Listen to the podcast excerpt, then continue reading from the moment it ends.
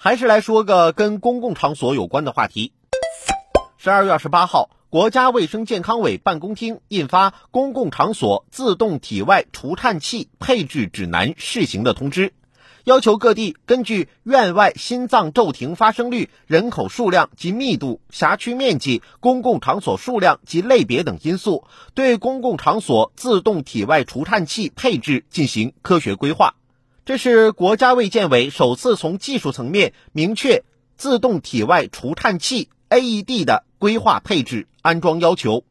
前不久，陕西西安大明宫遗址公园一老人心脏骤停晕倒，正好身边的三个路人中，两个是医生，一个是护士，三人轮流为老人做心肺复苏，赢得了宝贵的救援时间。最终，救护车及时赶到，将老人接走至医院进行后续抢救。这位老人无疑是幸运的，不过对于类似事件来说，却不能仅仅依靠这样的幸运成分。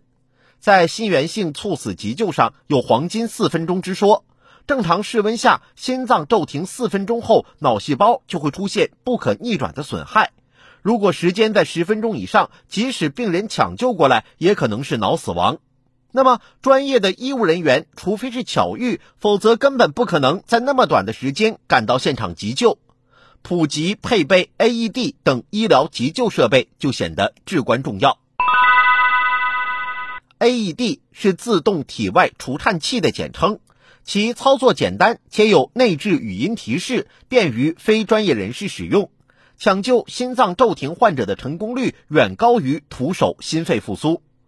有业内专家表示，AED 可以将心源性猝死患者的挽救率提高到百分之五十。国家心血管中心二零一九年的统计数据显示，中国每年心源性猝死者高达五十五万，这就意味着，如果 AED 普及到位，每年至少有二十七万人可以得救。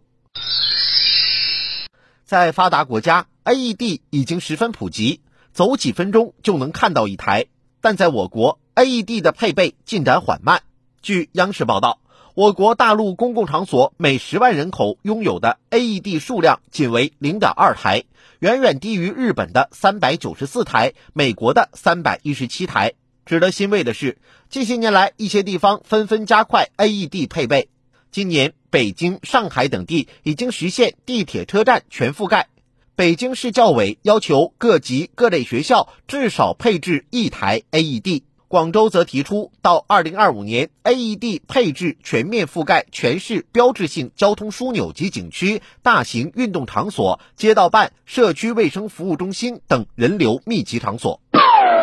此次国家卫生健康委办公厅印发通知，明确自动体外除颤器配置要求，包括数量、密度、点位、安装规范等，并提出鼓励各单位自主配置自动体外除颤器。鼓励社会各界积极捐赠自动体外除颤器的实施路径，有助于推动 AED 的推广普及，逐步成为公共场所的标配。与此同时，有关部门也要加强对广大公众的 AED 急救知识教育，通过举办公益讲座、急救演练等，帮助公众在关键时刻能够找到、会使用，真正让急救神器为生命保驾护航。